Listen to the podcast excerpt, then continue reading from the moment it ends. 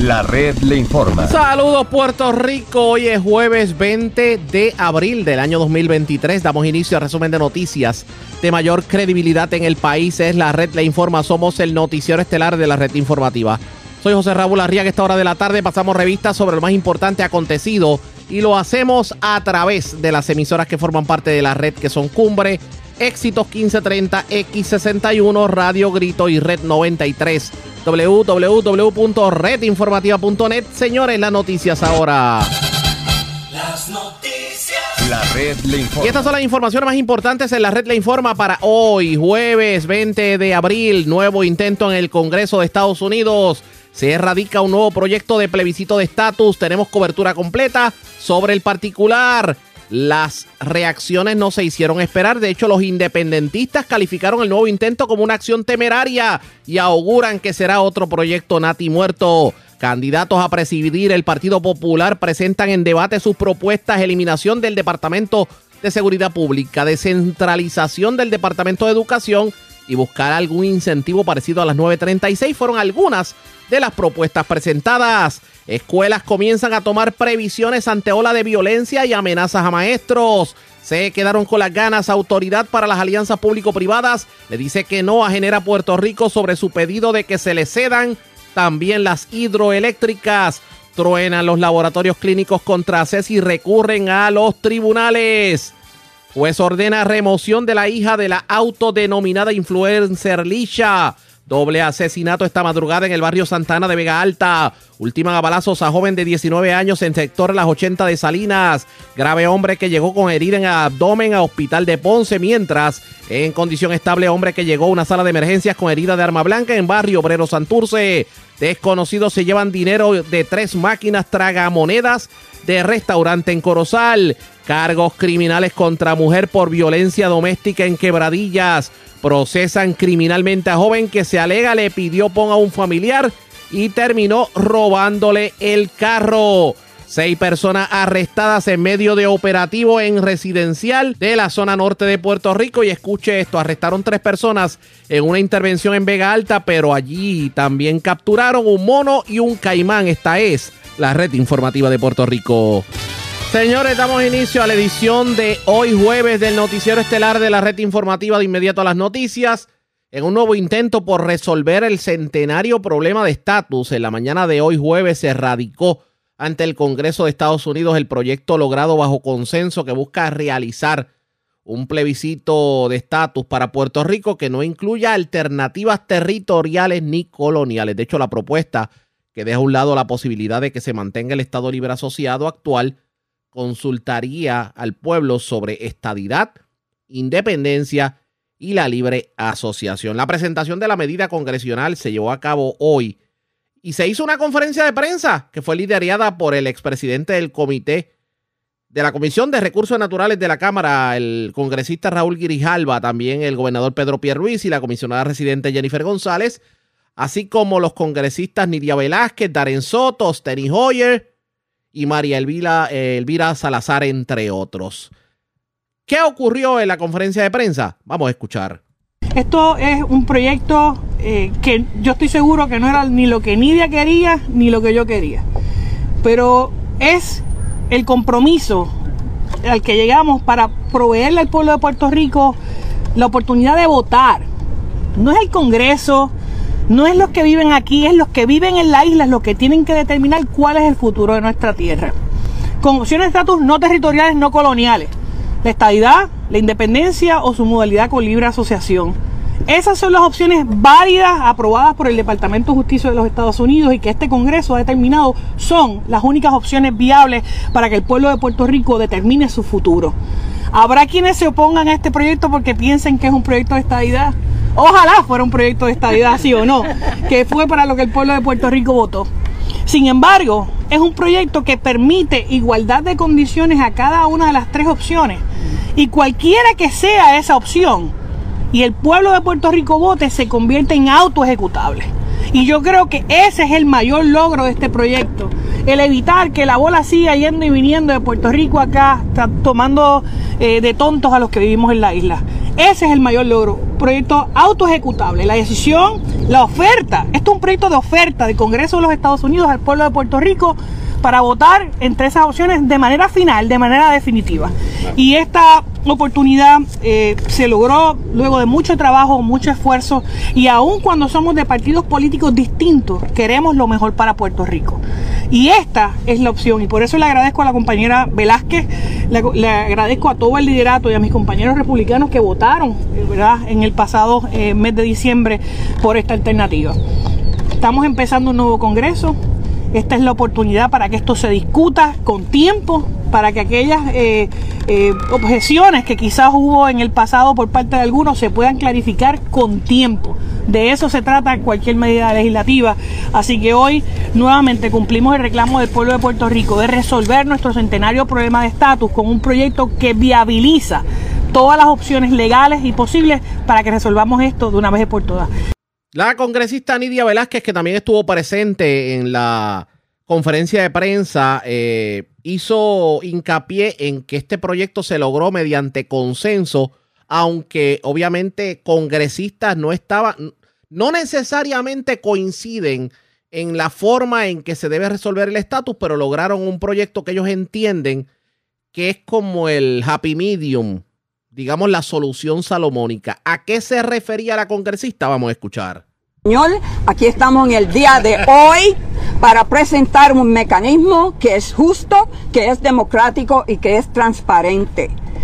Los demócratas hemos dado un paso gigantesco en unificar todo el liderato demócrata, tanto de la Cámara y en cierto sentido en el Senado, pero estaremos trabajando mucho más duro para lograr que los demócratas en el Senado eh, eh, eh, se unan a este pedido de justicia para el pueblo de Puerto Rico. Yo espero que podamos trabajar juntos, Jennifer González y yo, y todos los congresistas que están aquí, sobre todo el congresista Grijalba, para que podamos llevar un Frente Unido al Senado pero el Frente Unido tiene que pasar en la Cámara de Representantes. Gracias. Otro de los autores de la medida, que fue el congresista Darren Soto, también se expresó sobre este proyecto y vamos a escuchar parte de lo que dijo. Brevemente en español, cuando nosotros pensamos sobre qué ocurrió en estos dos años no pasado, yo creo hay un milagro, un compromiso, pero mi preferencia es progreso. Nosotros pasamos un proyecto de ley histórico en la Cámara de los Estados Unidos, a que casi nunca cree que va a pasar. Ah, pero con ambos partidos y, la, con todos esos líderes aquí, este ocurre. Y 120 y más años es bastante. Nosotros estamos aquí para preguntar por dos cosas. Primero, por una vista, una voz otra vez en la Comité de Recursos Naturales con jefe Westerman y para pasar en la Cámara y para tener al Senado tener una vista para mover este proyecto de ley. Y estos dos años son una oportunidad por cada senador para entender este asunto y para asegurar nosotros podemos tener progreso uh, allí también. Gracias. También estuvo presente el gobernador Pedro Pierluisi. ¿Qué dijo el gobernador sobre este nuevo intento en cuanto a plebiscito de estatus? Vamos a escuchar. De lo que estamos hablando es de igualdad y democracia. Principios, valores que están en la constitución de los Estados Unidos desde que se aprobó la misma. Igualdad y democracia que faltan en Puerto Rico. Porque a pesar de que somos 3.2 millones de ciudadanos americanos.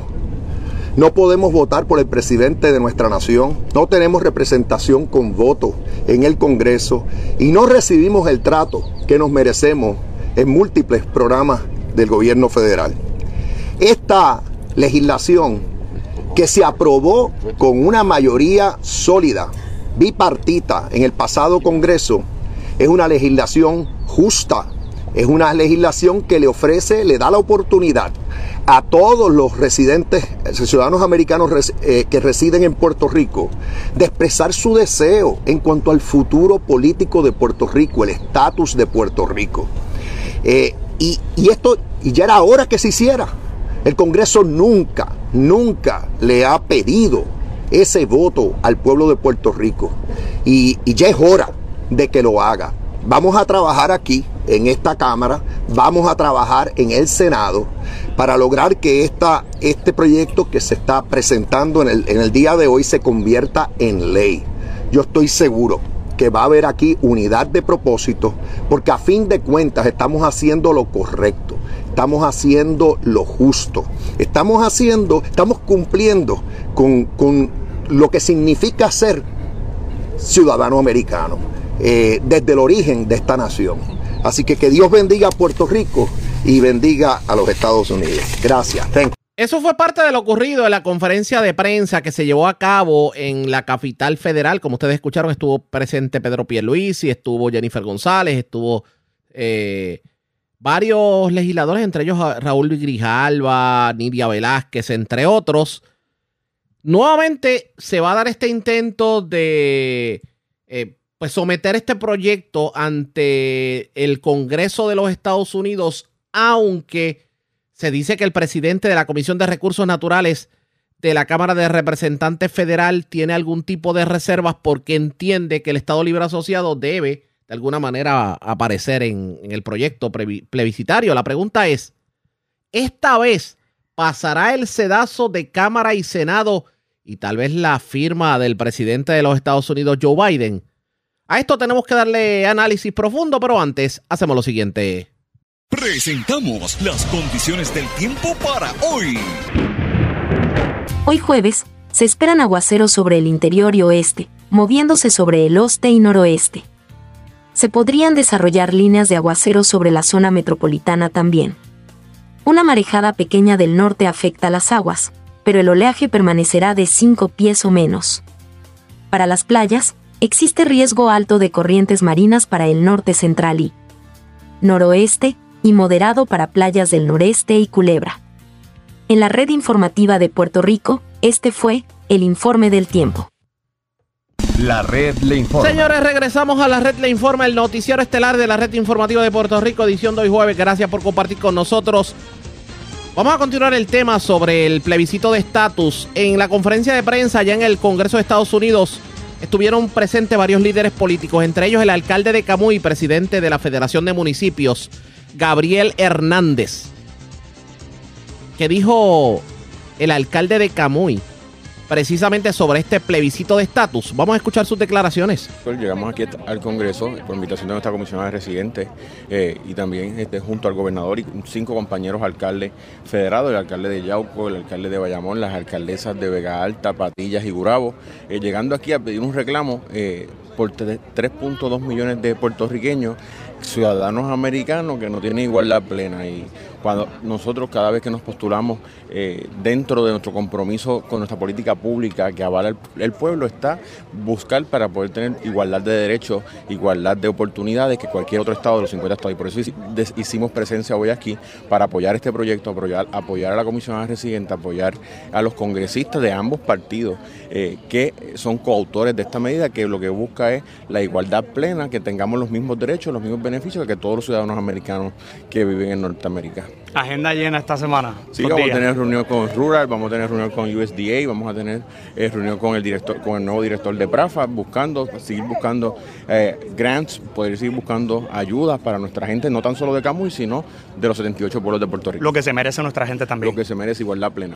Otra de las personas que tuvo la oportunidad de reaccionar en medio de la conferencia de prensa fue la delegada congresional Zoraida Buxó, que dijo sobre el proyecto. Vamos a escuchar. Commonwealth y no son territorios ni están sujetos a esta subyugación que, este, que tienen los ciudadanos americanos de, residentes de Puerto Rico, incluyéndome a mí, claro. votamos por el presidente, y estamos como shadow senators, in the shadows, así que tenemos que tratar de salir de, de la sombra y establecer este camino democrático para finalmente liberarnos de esa condición. Esa condición que a veces dicen que es techo de cristal, no, en el caso de Puerto Rico es como una jaula una jaula que ha tenido limitado nuestro desarrollo económico, que hace que, los jóvenes nuestros hijos eh, no vean a Puerto Rico como un lugar donde se puedan desarrollar, donde hay suficientes oportunidades. Y aun cuando la estadidad no es una panacea que va a resolver todo como, como por arte de magia, sí va a empezar a crear esas condiciones de estabilidad política que van a permitir que esas oportunidades se generen. También estuvo presente el representante y expresidente de la Cámara, José Aponte. Vamos a escuchar lo que dijo eh, José Aponte sobre el proyecto de estatus. Muchas que se tenían que dar contra aquellos que querían obstaculizar todos los procesos en favor de de que pudiéramos terminar con este estatus colonial y ahora vemos cómo el estatus colonial, que es el Estado Libre Asociado, no es una opción y, se avanza, ¿verdad? Y hoy se radica ese mismo proyecto que lo que nos permite es lograr un proyecto que sea autoejecutable, vinculante y que a la misma vez da las únicas tres opciones viables para Puerto Rico. Has estado en reuniones con congresistas, no es la primera vez. Yo diría que cada, cada varios meses estás acá haciendo lo mismo. ¿Cómo notas la percepción? Mira, eh, es un ambiente bien positivo. El hecho de que se hubiese aprobado el año pasado ese proyecto de consenso, cuando nadie pensaba que pudiese haber un consenso en el Congreso, en un proyecto, y empezamos el término legislativo congresional pasado con un proyecto de nuestra comisionada residente Jennifer González de Estadiación 1522 y posteriormente el, el 2070 de Nidia Velázquez, que incluía la famosa Asamblea Constitucional de Estatus y eh, un tanto retrasaba, eh, como todos sabemos, el proceso. El que se hayan podido sentar ambas y llegar a ese consenso llamó la atención de todo el mundo, porque todo el mundo conoce. Y molestó a mucha gente. Bueno, todavía están molestos, todavía están molestos, no, no, han podido votar el golpe. Pero más que eh, esa situación es que se aprobara en Cámara. Ah, pero no pasó al Senado. Eh, cuando se habló del consenso, habían unos que decían, eso nunca se va a dar. Y uno le decía en entrevista, vélenlo, que viene, y no solamente se va a dar, se va a aprobar. No, cuando entonces se anuncia el consenso, eh, sí, pero se va a quedar ahí, no van a radicar el proyecto. Y todo era un negativo. No, no se va a discutir en comisión, se aprobó en comisión. Ah, pero fue con los votos demócratas, no con los republicanos. Llegó el FLOAR y se aprobó en el FLOAR y hubo otros republicanos. Y hoy estamos nuevamente ante lo que es el proceso. Porque ese otro quedó en diciembre 31. Tiene que haber un proyecto de estatus de manera que se dé la oportunidad a Puerto Rico. Yo. no vamos a cambiar lo que ya se logró avanzar. Yo soy republicano, me identifico eh, republicano y yo estoy abordando al liderato republicano, a, los congresistas republicanos que puedo eh, visitar, a que se inserten en el proceso de brindarle a Puerto Rico la oportunidad, que nos den la oportunidad. El resto lo vamos a hacer nosotros en la isla, convencer a nuestra gente y yo estoy convencido que si en el 2020, en ese plebiscito tuvimos el 52.5%, yo estoy convencido que en el momento en que se dé la oportunidad de ese, esa consulta vinculante, el respaldo a la estadía en Puerto Rico va a estar cerca de un 80%. Y estoy arrequete convencido. Yo estoy visitando la isla, yo estoy recibiendo insumos. Y no, no hablo solamente con el estadista PNP, hablo con el ciudadano común y corriente en la calle que se me identifica en ocasiones independentistas y me saluda porque me reconocen. me dicen, yo no estoy de acuerdo con la postura suya sobre el estatus de Puerto Rico, pero qué bueno que se está discutiendo. Y yo sé que en el momento en que se diga la forma correcta de desarrollar a Puerto Rico, la opción que tenemos en la estadidad, eh, los populares que votaron en el 2020 a favor de la estadidad se van a quedar cortos, porque la mayoría de los afiliados del Partido Popular atesoran su ciudadanía americana y quieren mantener la unión permanente con los Estados Unidos, la única opción, que la es la estadidad. Eso es así. vamos para adelante. Yo felicito a la comisionada por el esfuerzo que sigue haciendo, eh, al liderato eh, que la acompañó, eh, Grijalba, Hoyer y todos los demás. vamos a seguir en colaboración con ella en todo lo que sea para beneficio de Puerto Rico. así que para adelante todo el tiempo y que el propio gobernador haya estado acá reconociendo el trabajo que se está haciendo es positivo para todos nosotros. Expresiones del expresidente de la Cámara, José Aponte. Todas estas expresiones se dieron tan pronto culminó la conferencia de prensa del gobierno precisamente sobre lo que tiene que ver con con el plebiscito de estatus y han escuchado lo que piensa el sector estadista precisamente sobre este plebiscito. Vamos a la otra cara de la moneda. Y para hablar del tema, yo tengo en línea telefónica a la vicepresidenta del Partido Independentista Puertorriqueño, María de Lourdes Santiago. Saludos, buenas tardes, bienvenida a la red informativa. Muchos saludos a ti y a todas las personas que nos escuchan. Gracias por compartir con nosotros. ¿Qué pasa por la mente del sector independentista de Puerto Rico sobre este nuevo intento de plebiscito de estatus? Mira, aunque siempre es saludable mantener el tema del estatus de Puerto Rico presente en el Congreso, eh, llega el momento en que es temeraria la actitud de insistir en mecanismos que no han funcionado. El proyecto que se va a estar presentando hoy, que es idéntico al que se quedó a mitad de trámite legislativo anteriormente, pues va a tener exactamente el mismo destino y todo el mundo lo sabe, todo el mundo lo anticipa y todo el mundo sabe que es exactamente lo que está mal, que es la píldora venenosa de la inclusión de la opción de la estadidad autoejecutable. Entonces hay que preguntarse, si una institución como el Partido Nuevo Progresista sabe que esto no funciona, se le han hecho los señalamientos, nosotros tuvimos una gran reunión con Grijalba, con Miria Velázquez, eh, con la, representante Ocasio Cortés, con la comisionada reciente. Tuvimos una gran una gran reunión en el Partido Independiente y pedimos aquí hay tres o cuatro cosas que hay que atender. No lo hacen, pues llega el momento en que parecería que, que hay un compromiso con el fracaso. O sea, que pudiéramos decir que entonces esto se está haciendo para las gradas o acercándonos ya a la temporada a, a la temporada de elecciones, pues para, digamos, avivar las masas. Para, para engordar artificialmente el expediente, ¿verdad? Porque eh, si se radica siete veces, ocho veces, pues no hace ninguna diferencia. Si se sabe que hay unas faltas en el proceso que pudieran ser corregidas de buena fe, y que le abrirían el espacio a la participación de distintos sectores. Desde el Partido Independentista nos reiteramos en que el mecanismo más abierto, más inclusivo, es una asamblea de estatus en la que vayamos primero a dialogar con el Congreso para exigirles que digan cuáles son las alternativas que son viables y promover entonces una votación genuinamente democrática en que todos y todas digamos, bueno, pues yo quiero tal opción, tal y como fue negociada, o la otra opción, según se trabajó en la transición.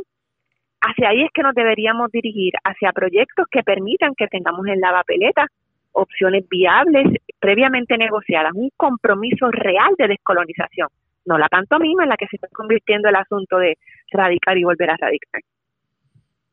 Esto usted no le ve futuro no ni se lo veo yo ni se lo ve nadie y hoy precisamente se reseña, bueno, ni Grijalba, ¿verdad? Que no es que sea una figura que rebose entusiasmo por ningún asunto, pero las declaraciones que hace dan pena, dan pena, eh, diciendo que esto no va a ir para ningún lado.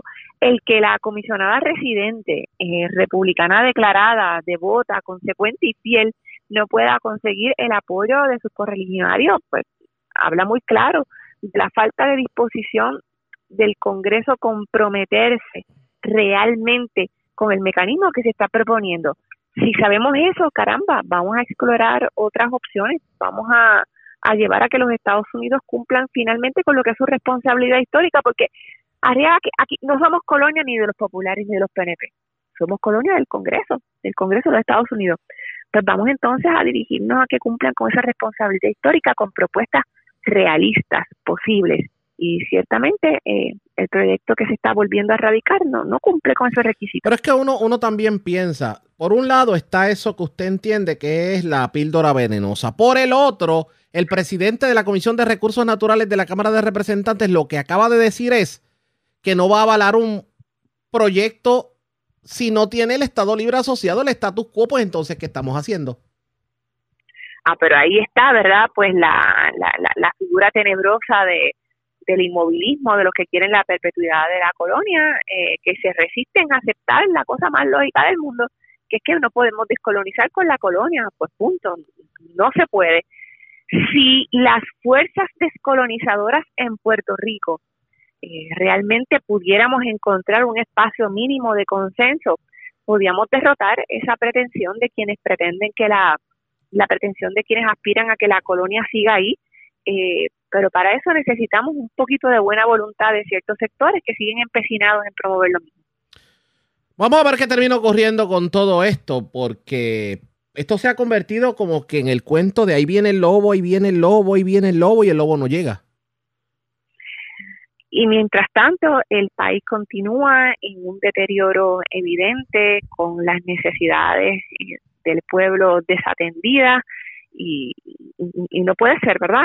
Y, por eso para nosotras en, en el Partido Independentista esta coyuntura política es fundamental. Existe la posibilidad de que las cosas cambien y de que cambien para bien, pero no va a ser mientras tengamos a gente, ¿verdad? Como la caricatura de los cabilderos de la estabilidad o, o la gente que se sigue amarrando a ese proyecto fracasado.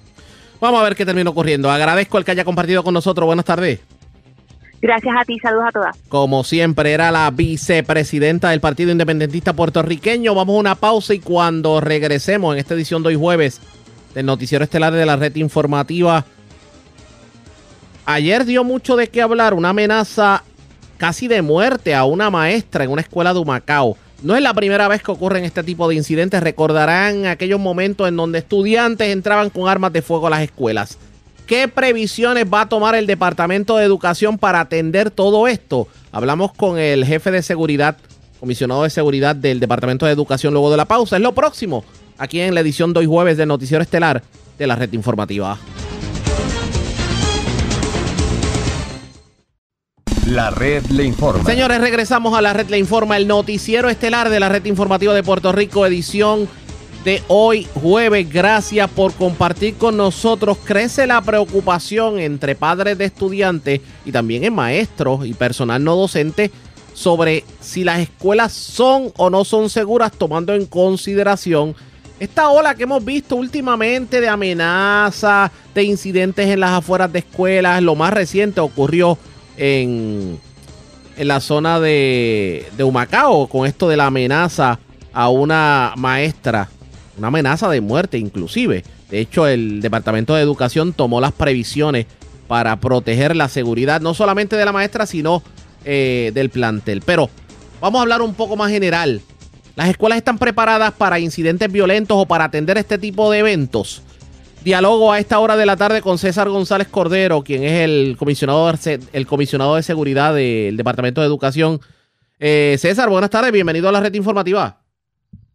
Saludos a todos, buenas tardes. Y gracias por compartir con nosotros. Bueno, ¿las escuelas verdaderamente están preparadas o tienen algún plan de acción para cuando ocurren estos, estos eventos como el ocurrido en Humacao con la amenaza de la maestra o, u otros eventos que se han dado en el pasado? Mira, desde el año pasado se comenzaron los adiestramientos tanto para los oficiales de seguridad, ya al día de hoy se han adiestrado 39 mil personas entre docentes, no docentes del sistema público en un acuerdo colaborativo con el negociado de la Policía de Puerto Rico. Eh, como tercera fase se iba a revisar lo que era el anejo de, manejo de emergencia eh, dentro del plan de emergencia escolar relacionado a lo que son las amenazas activas, el cual fue publicado en el día de ayer y se estableció eh, el próximo 26 de abril como la fecha en que los directores de escuela, que son los gente que revisan este tipo de, plan, puedan entonces eh, acoger este plan a la necesidad de cada plantel escolar. Así que este próximo 26 los directores ya poseen lo que es el nuevo manual de tirador activo lo vamos a actualizar para entonces entrar en la última fase de lo que siempre se anunció de los adiestramientos de tirador activo, en lo que son los simulacros en vivo. Así hicimos un proceso de adiestramiento a directores, un adiestramiento a personal docente y no docente, entiéndase maestro y personal administrativo. Entramos en un proceso de actualización de una guía y después de la actualización de esa guía, entonces comenzamos con lo que son los simulacros entonces en vivo, que vamos a comenzar con unos acuerdos que ya tenemos con varios municipios y aquellos municipios que no poseen ¿verdad? el personal para poder realizarlo con la policía municipal, se va a estar trabajando o con el negociado de la policía de Puerto Rico o con entidades privadas. Los directores, ¿hay algún entrenamiento, aparte de lo que puede ser un manual de proceso? ¿Los directores han recibido o van a recibir algún tipo de adiestramiento? Sí, correcto, ya lo recibieron. Eh, el año pasado eh, comenzamos con los adiestramientos de directores eh, de manera presencial. estuvieron prácticamente todos los directores escolares a nivel de todo Puerto Rico con instructores del negociado de la Policía de Puerto Rico, unidades especializadas, tanto como el SWAT. estas personas tuvieron la, oportunidad de tener contacto tú a tú con nuestros directores escolares explicándoles lo que es y lo que se debe mirar en un caso de tirador activo.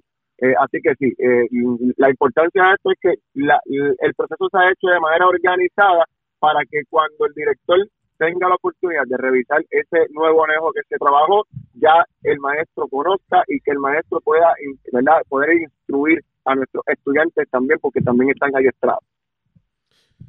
En cuanto a, bueno, vamos a hablar de seguridad como tal, ¿qué escuelas o qué sectores de Puerto Rico ustedes entienden que hay que darle más atención en cuanto a la seguridad del plantel escolar se refiere? Mira, para nosotros los 78 municipios son de igual de importantes. Que están ocurriendo los casos en, un área en particular, que es en la región educativa de, de Humacao y en área de la región educativa de San Juan, pues sí, pero no, no, eso no significa que no vamos a atender las otras cinco regiones educativas. Por eso es que los ayuntamientos van dirigidos al 100% de la población. Eh, sí, hay unos casos que se han atendido en estas dos regiones y hemos enfocado entonces un esfuerzo de supervisión en esa área eh, un poco más abarcador por el aumento que hubo desde el mes de diciembre hasta el día de hoy, que prácticamente se han atendido siete casos a nivel de, de toda, ¿verdad?, de estas dos regiones educativas. Los casos que se están dando recientemente, obviamente hablamos de una amenaza a una maestra. ¿Esto de la amenaza a los maestros es lo más que se da o, o tal vez incidentes violentos con estudiantes y padres?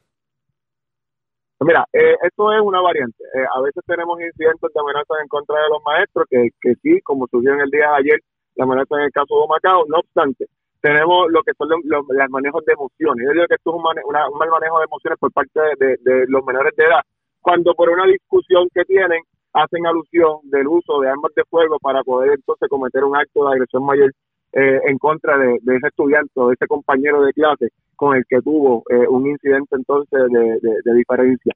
Así que eh, es, muy variado, pero sí, puede ir en contra tanto de maestros o puede ir con tanto entre estudiantes en, en, peleas que tengan entre ellos.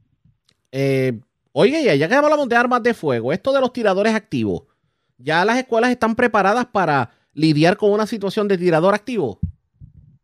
Mira, nosotros hemos hecho eh, muchas propuestas, eh, las cuales han sido aprobadas. Eh, recientemente se asignó el dinero para lo que son las instalaciones de los pasadores internos para todas las puertas eh, de los salones de clase y oficinas administrativas. ¿Qué buscamos con esto? los expertos dicen que una de las maneras de nosotros poder detener un proceso como este eh, es poder encerrarnos en un lugar en lo que el proceso de respuesta de, la Policía de Puerto Rico se da. Esto es lo que va a trazar que la persona pueda tener acceso a esas áreas vulnerables donde están los estudiantes del personal. Ya esto es un proceso que se está llevando a cabo en el departamento gracias al secretario de Educación eh, que tomó la iniciativa de poder asignar estos fondos. Eh, de igual forma, los sistemas de alerta en el departamento de Educación ya no van a ser algo que vamos solamente a hablarlo, el gobierno federal, el Departamento de Educación Federal, mediante una propuesta, asignó el dinero para las instalaciones de los que son sistemas de alerta. Esto próximamente se va a estar anunciando eh, cómo va a estar funcionando y los padres van a ser parte de este eh, particular, recibiendo notificaciones también de cómo está la situación en la escuela y cuál es lo que los padres deben de hacer en el proceso que está ocurriendo en el plantel escolar. Así que estamos moviendo también lo que es la tecnología. Eh, la tecnología nos ha funcionado en otros aspectos y necesitamos insertarla en lo que son los procesos de respuesta de tirador activo también. Oiga, y eh, esto de obvia, ya, ya está diciendo, está admitiendo que, o confirmando, es la palabra correcta, que esto de los detectores de metales se puede dar de alguna manera. ¿Hay el dinero para eso? Eh, eso es una, ¿verdad? Eso de, los detectores de metales, eh, el secretario es la persona que al final va a tomar la decisión de acuerdo, ¿verdad? A, a necesidad ha expresado de que nunca descarta las instalaciones de detectores de metales, pero no afirma de que es un hecho que va a ocurrir pronto. Eh, sí, estamos buscando alternativas antes de tener que llegar a, instalar lo que son los detectores de metales, pero nunca hemos descartado, el secretario lo ha mencionado en varias ocasiones, que nunca se ha descartado eh, esta propuesta de instalar detectores de metales en las escuelas de alta incidencia. Vamos a ver qué, qué termina ocurriendo en este sentido y si vemos algún tipo de cambio en las escuelas. Claro, obviamente se habla de lo que es seguridad, pero tenemos que hablar también de prevención en cuanto a, orientación a los estudiantes, el tratar de lidiar precisamente con, esas situaciones violentas o, cuando hay un coraje. ¿Qué se va a hacer por parte del Departamento de Educación si tiene algún tipo de información? Mira, eh, eh, las escuelas ya cuentan con psicólogos, trabajadores sociales, eh, orientadores. Ese, ese equipo socioemocional se aumentó hace dos años en todos los planteles escolares. Aquí también necesitamos la ayuda de lo que es el sector del hogar. Eh, necesitamos que los padres, aquellos padres que no están insertados, se inserten en el proceso eh, de sus hijos también. Yo siempre digo que cómo llega un arma de fuego dentro de un plantel escolar si el niño estuvo antes dentro, ¿verdad?, en su casa. Eh, así que nuestros padres, los padres tenemos una responsabilidad de revisar esos bultos, de tener esas conversaciones también con nuestros hijos, de cómo está el ambiente escolar, de que si pasa algo en ese ambiente escolar, para poder canalizar esas emociones antes de que se convierta en un detonante, como lo hemos visto en algunos casos. Así que mi llamado, como siempre, nosotros tenemos una responsabilidad como gobierno, estamos asumiendo nuestra responsabilidad, estamos haciendo lo que nos toca, pero necesitamos que el hogar nos ayude, que se inserte en este proceso para que este tipo de, eh, de, de, armas blanco o arma de fuego eh, no salga incluso del hogar. Eh, y si llega al plantel escolar, hemos demostrado que nuestros maestros están interviniendo y gracias al esfuerzo de ellos es que se ha detenido eh, que no ocurra un acto como este en nuestra escuela. Vamos a estar pendientes a lo que ocurra. Gracias por haber compartido con nosotros. Buenas tardes. A ustedes siempre. Como siempre, ya ustedes escucharon, era el jefe de seguridad del Departamento de Educación. Eso es lo que está ocurriendo en las escuelas, la violencia eh, como que ha ido increciendo en los planteles escolares y esto de la amenaza a los maestros. Ya no vemos eso que veíamos en los 70 y 80 del respeto al maestro. Es todo lo contrario. Ahora bien, las escuelas verdaderamente están preparadas. Hay el recurso para que las escuelas puedan estar seguras.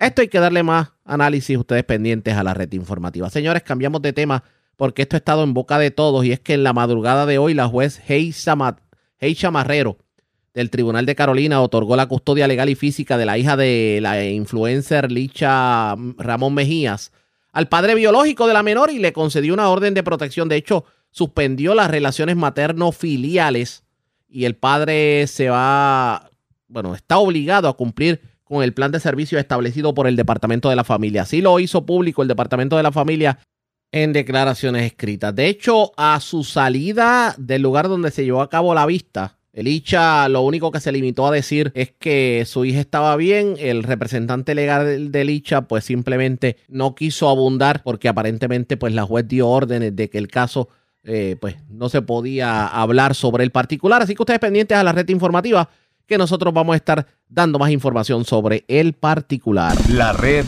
Cuando regresemos, noticias del ámbito policiaco y mucho más. De hecho, hubo un doble asesinato en Vega Alta.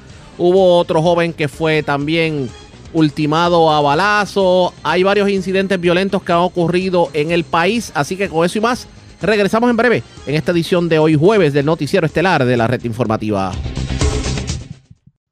La red le informa. Señores, regresamos a la red le informa. Somos el noticiero estelar de la red informativa edición de hoy jueves. Gracias por compartir con nosotros. Vamos a noticias del ámbito policíaco. Un doble asesinato se reportó específicamente en la zona de Vega Alta. Esto ocurrió en el barrio Santa Ana de Vega Alta. Esto fue la madrugada de hoy. Además, delincuentes escalaron un restaurante en Corozal y cargaron con el dinero de las tragamonedas. También escalaron una residencia en Bayamón y se llevaron una planta eléctrica y otros artículos. Wanda Santana, oficial de prensa de la policía en Bayamón, con detalles. Saludos, buenas tardes. Buenas tardes para usted y para todos. ¿Qué información tenemos?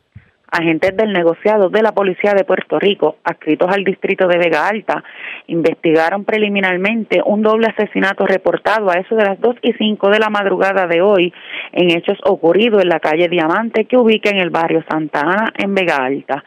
Según la información preliminar, una llamada al distrito policíaco alertó a los agentes sobre disparos en el lugar. Al llegar las policías a la escena, encontraron el interior de un auto Toyota Tercel el cuerpo de un hombre baleado que le ocasionó esto la muerte. Referente a estos hechos, el pasajero resultó con heridas de bala, siendo transportado a una institución hospitalaria en el área, donde falleció posteriormente. Personal de la División de Homicidios del CIC de Vega Baja, en unión al fiscal, tienen a cargo la pesquisa. Por otra parte, a eso de las 3 y 55 de la tarde de ayer se reportó un escalamiento ocurrido en un restaurante que ubica en la carretera 802 en Corozal. Alegó la querellante que alguien forzó la puerta de entrada de aluminio del restaurante Isla Bar and Grill y al lograr acceso al interior se apropiaron de una cantidad indeterminada de dinero de tres máquinas tragamonedas. Además, se apropiaron de más de dos mil dólares en efectivo.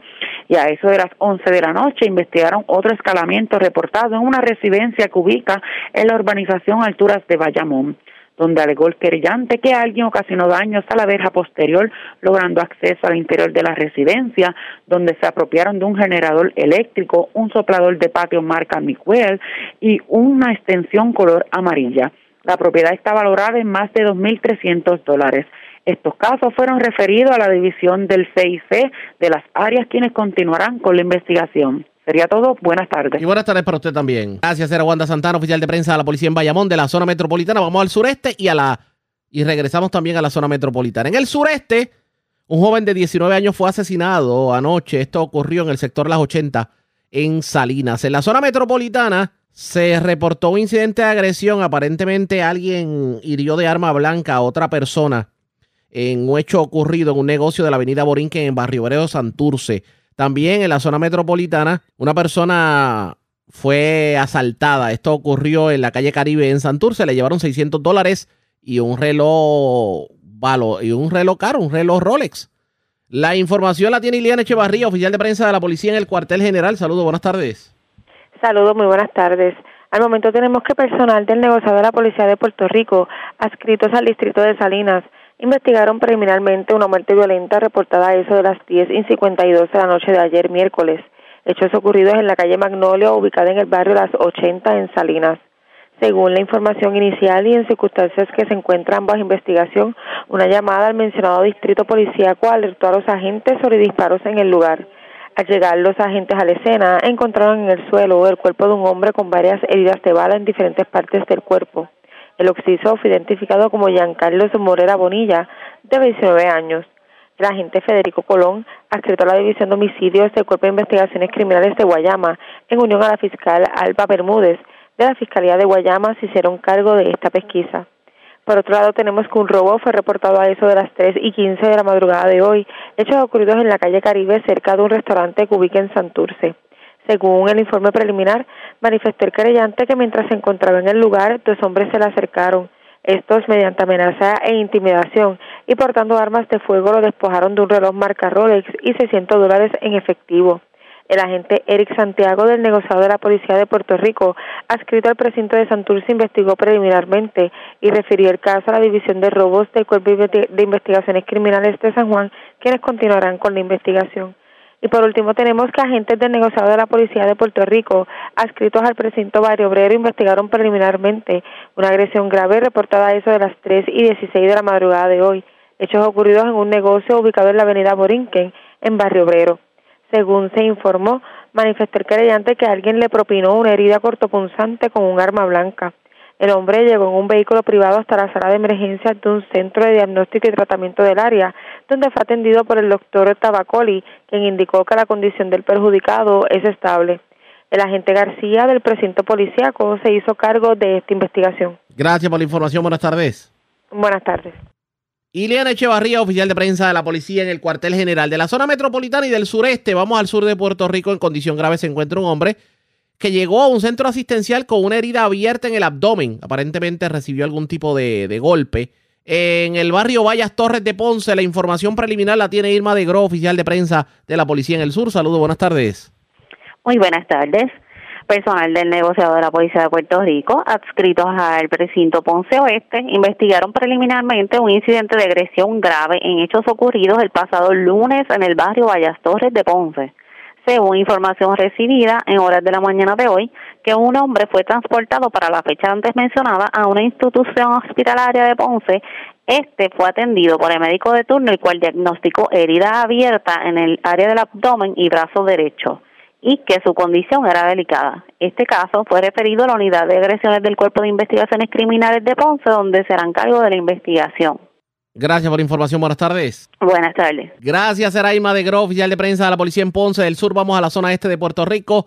Se erradicaron cargos criminales contra un joven de 21 años que aparentemente el pasado martes le pidió transportación a un familiar y terminó llevándole el vehículo, le robó el vehículo tipo carjacking. La información la tiene Marcos Rivera, oficial de prensa de la policía en Humacao. Saludos, buenas tardes. Sí, buenas tardes. El teniente Félix Morales, director operacional del Cuerpo de Investigaciones Criminales de Humacao, informó sobre una investigación que culminó en la erradicación de un cargo criminal por el delito de robo, el cual fue radicado durante el día de ayer en el Tribunal de Humacao contra Bradley Robledo Rivera, de 21 años. De acuerdo a los datos y los hechos por lo que se le acusa a Robledo Rivera, se reportaron en la tarde del martes 18 de abril del año en curso en la organización El Recreo en Humacao. Sugiere la investigación realizada que Robledo, Rivera se comunicó con un familiar, le solicitó transportación y mediante intimidación y violencia despojó a la perjudicada del vehículo marca Jeep. Posteriormente el vehículo fue recuperado en el municipio de Humacao y fue y fue y fue puesto bajo arresto el imputado. El caso se consultó con la fiscal Claudia Vázquez, la cual ordenó radical por el cargo criminal antes mencionado, siendo la prueba presentada ante la juez Janet Piedri, quien luego de escuchar la misma determinó causa para arresto, señalando una fianza de 75 mil dólares, la cual no prestó, quedando sumariado en el complejo correccional de Bayamón. La vista preliminar fue señalada para el día 16 de mayo del año en curso en el Tribunal de Humacao. El agente Luis Saya, supervisado por la sargento Isia Pérez, adscrito a la División de Robo del CIC de Humacao, tuvieron a cargo la investigación. Gracias por la información. Buenas tardes. Buenas tardes. Gracias, era Marco Rivera, oficial de prensa de la policía en Humacao. De la zona este vamos al norte de Puerto Rico. Seis personas fueron arrestadas en medio de una intervención de la policía por drogas en el residencial Bellavista de Arecibo. Además, se erradicaron cargos criminales contra una dama por alegada violencia de género, un hecho ocurrido en Quebradillas. La información la tiene Wanda Vázquez, directora de la oficina de prensa de la policía en Arecibo. Saludos, buenas tardes. Sí, gracias, muy buenas tardes. Pues ayer el, agentes del negociado de, la Policía de Puerto Rico de la División Drogas y Narcóticos del área de Arecibo estuvieron en el residencial eh, público Bellavista del pueblo de Arecibo, donde ahí arrestaron a unas seis personas, entre estos cinco hombres y una mujer. Al momento estas personas todas adultas. Se le ocupó una gran cantidad de sustancias controladas como eh, bolsas de crack, marihuana tres vehículos que se ocuparon y 1.310 dólares en efectivo. Estos casos iban a ser consultados con el fiscal de turno para las posibles erradicaciones de los cargos correspondientes contra estas personas. También, por otra parte, de la División de Violencia Doméstica, radicaron ayer cargos eh, por violencia doméstica a una mujer.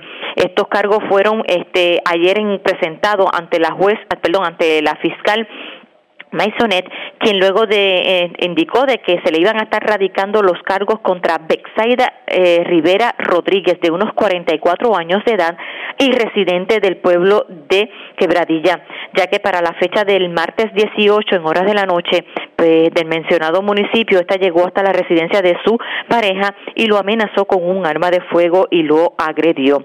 El caso fue presentado ante el juez Rafael Lugo Morales del Tribunal de Arecibo, quien luego de escuchar la prueba determinó causa por los delitos de agresión, intimidación y amenaza por la ley 54 de violencia doméstica. Rivera Rodríguez pues se le impuso una fianza de 35 mil, la cual prestó al momento y fue este, hasta la vista preliminar pautada el próximo 3 de mayo. Esa es la información que tenemos hasta el momento. Gracias por la información. Buenas tardes. Igual. Era Wanda Vázquez, oficial de prensa de la policía en Arecibo. Más noticias del ámbito policial con nuestra segunda hora de programación. Pero señores, esta hora de la tarde hacemos lo siguiente. La red le informa. Nos vamos a una pausa, identificamos nuestra cadena de emisoras en todo Puerto Rico. Regresamos con más en esta edición de hoy, jueves del noticiero estelar de la red informativa. La red le informa. Señores, iniciamos nuestra segunda hora de programación. El resumen de noticias de mayor credibilidad en el país es la red le informa. Somos el noticiero estelar de la red informativa de Puerto Rico, edición de hoy, jueves 20 de abril. Vamos a continuar pasando revistas sobre lo más importante acontecido y lo hacemos a través de las emisoras que forman parte de la red que son Cumbre Éxitos 1530 X61, Radio Grito y Red 93, www.redinformativa.net. Señores, las noticias ahora. Las noticias. La red le informa. Y estas son las informaciones más importantes en la red le informa para hoy, jueves 20 de abril. Nuevo intento en el Congreso de Estados Unidos. Se erradica un nuevo proyecto de plebiscito de estatus. Tenemos cobertura completa sobre el particular. Las reacciones no se hicieron esperar. De hecho, los independentistas calificaron el nuevo intento como una acción temeraria y auguran que será otro proyecto nati muerto. Candidatos a presidir el Partido Popular presentan en debate sus propuestas, eliminación del Departamento de Seguridad Pública, descentralización del Departamento de Educación y buscar algún incentivo parecido a las 936 fueron algunas de las propuestas presentadas. Escuelas comienzan a tomar previsiones ante ola de violencia y amenazas a maestros. Se quedaron con las ganas. Autoridad para las alianzas público-privadas le dice que no a Genera Puerto Rico sobre su pedido de que se le cedan también las hidroeléctricas. Truenan los laboratorios clínicos contra CES y recurren a los tribunales. Juez ordena remoción de la hija de la autodenominada influencer Lisha. Doble asesinato esta madrugada en el barrio Santana de Vega Alta. Ultiman a balazos a joven de 19 años en sector Las 80 de Salinas. Grave hombre que llegó con herida en abdomen a hospital de Ponce. Mientras, en condición estable, hombre que llegó a una sala de emergencias con herida de arma blanca en barrio Obrero Santurce. Desconocidos se llevan dinero de tres máquinas tragamonedas de restaurante en Corozal. Cargos criminales contra mujer por violencia doméstica en quebradillas. Procesan criminalmente a joven que se alega le pidió pon a un familiar y terminó robándole el carro. Seis personas arrestadas en medio de operativo en residencial de la zona norte de Puerto Rico. Y escuche esto, arrestaron tres personas en una intervención en Vega Alta, pero allí también capturaron un mono y un caimán. Esta es la red informativa de Puerto Rico. Bueno, señores, damos inicio a la segunda hora de programación en Noticiero Estelar de la red informativa de inmediato a las noticias. Los candidatos a la presidencia del Partido Popular Democrático tuvieron la oportunidad de presentar su, lo que pudiera ser su plataforma de trabajo y sus ideas en medio de un debate que organizó el periódico Metro a semanas de que se dé la elección eh, dentro de la colectividad. De hecho, esa elección se va a llevar a cabo el próximo domingo 7 de mayo. Tocaron varios temas y en ciertos momentos se puso la cosa un poquito fuertecita, vamos a ponerlo de esa forma. ¿Qué piensan? Los líderes del Partido Popular Democrático sobre lo que pasa en el país. Vamos a comenzar hablando de la seguridad. El actual alcalde de Villalba y presidente de la Asociación de Alcaldes, Luis Javier Hernández, esto fue lo que dijo sobre el tema. Totalmente en contra de armar a los ciudadanos en una magnitud eh, tan peligrosa. Sí creo que tenemos que armar a nuestros policías, que en muchas ocasiones están en desventaja con los criminales que están en la calle. Hoy recientemente amanecimos con una triste noticia de una maestra en una escuela que recibió un cartel con balas incrustadas amenazándola de muerte. Yo creo que estamos viviendo, y tú lo sabes, en un país cada día más inseguro. Yo lo he vivido por todo mi tiempo como alcalde y como presidente de la Asociación de Alcaldes he visto la, necesidad de trabajar esto. Tenemos que trabajar un plan en el que tú también te sientas integrado, que sea un plan holístico. Pero yo te voy a decir el problema más grande que no podemos seguir haciendo las mismas cosas y esperar los mismos resultados. El DCP es una agencia burocrática que ha integrado a la Policía de Puerto Rico y lo primero que vamos a hacer como gobierno es sacar la Policía de Puerto Rico de, ese, de esa eh, agencia tan burocrática para que pueda tener facultad y darle herramientas a los policías, traer más policías, traer más academia y de paso tengo una propuesta ya presentada en la Cámara espero que mi compañero representante se pueda unir a esta, esta, propuesta, para equiparar el salario de los policías municipales al salario de la policía de Puerto Rico para que puedan salir a la calle y darle prevención y tranquilidad a la gente. Dos propuestas que trajo Luis Javier Hernández. Uno, sacar a la policía de Puerto Rico del DSP o eliminar el DSP, el Departamento de Seguridad Pública. Y número dos, que el sueldo de los policías municipales esté a la par con el sueldo de la policía estatal. ¿Qué dijo la actual alcaldesa de Morovis, Carmen Maldonado, y pasada vicepresidenta del Partido Popular Democrático sobre el mismo tema. Vamos a escuchar lo que dijo está pasando en el país con el tema de la seguridad. Ustedes han visto como la, la noche de ayer le arrebatan un bebé a una madre que se encontraba en su vehículo. ¿Cuántos carjacking estamos viviendo nosotros día tras día? Le arrebatan a su hijo y se lo tiran a la acera. Eso no es permitido en este país. Es, es, triste lo que está ocurriendo en Puerto Rico. No estoy de acuerdo en continuar armando a las personas. Creo en desarmar a los criminales. Eso es lo que tenemos que hacer nosotros como institución. Presentar un buen plan de trabajo, una buena estructura dentro de nuestra colectividad. El Partido Popular se tiene que dirigir a mirar lo que está ocurriendo y proponerse, muy importante, realmente desarticular lo que está ocurriendo con el DSP. No solamente con la Policía de Puerto Rico, ya ocurrió eh, con, con ciencia forense y de igual manera tiene que ocurrir con manejo de emergencia, una agencia tan importante para el país nominada por una persona que realmente no tiene la capacidad ni la experiencia brindando instrucciones o impartiendo instrucciones que no son las correctas para que puedan ellos ejecutar en emergencias tan importantes como esta. Creo que el Partido Popular Democrático necesita enfocarse en continuar, como lo he presentado ya, propuestas importantes para nombrar una mayor cantidad de policías en Puerto Rico. De igual manera, activar a la Guardia Nacional para que haya un gran acuerdo colaborativo con el gobierno federal y velar por esa entrada de armas ilegales al país. De ahí es que tenemos que partir nosotros, de dónde provienen esas armas aquí a Puerto Rico, cómo vamos a hacer un alto, cómo vamos a enfrentar realmente esa gran criminalidad que nos arropa como país. En el caso de la alcaldesa de Morovis, Carmen Maldonado, la propuesta, aparte de buscar la forma de reclutar más policías, es activar la Guardia Nacional, pero para la vigilancia de las costas y evitar que tanto armas como drogas puedan entrar a Puerto Rico. ¿Qué dijo Jesús Manuel Ortiz sobre el mismo tema. Vamos a escuchar. Por mucho tiempo se ha estado manejando el tema de más armas, más armas, más armas. Aquí lo primero que tenemos que ver es cuál es la raíz del crimen. En el caso de la violencia de género, están matando las mujeres, madres, hijas, esposas. Es inaceptable que continuemos en un país con esa tendencia y que no, no empecemos a mirar una política pública que atienda el problema de raíz. Primero hay que verlo de dos maneras. El tema de intervención tiene que ser agresivo, tiene que ser a tiempo y tiene que ser eh, ágil a la hora de identificar un incidente de violencia de género. Por eso he radicado medidas en la Cámara y en, eh, de representantes para atender diversas facetas del proceso. Por supuesto que lo hemos atendido. Y que me alegra que puedan proponer en este momento eh, eh, medidas adicionales. El segundo carril, sin duda alguna, y sí, hay que ser valiente, hay que ser valiente a mirar las cosas distintos. Hay que mirar un enfoque educativo de un sistema que por mucho tiempo le asigna roles a los hombres y a las mujeres, donde entienden que el hombre es el, abogado y la mujer es la secretaria. No, aquí hay que establecer un, mecanismo donde se pueda eh, ver al ser humano por lo que es, en condiciones de igualdad, y eduquemos a esa próxima generación que ningún ser humano es dueño de otro. El enfoque tiene que ser dual. Sí hay que intervenir, sí tenemos que eliminar el DCP. No se trata de sacar a la policía del DCP solamente.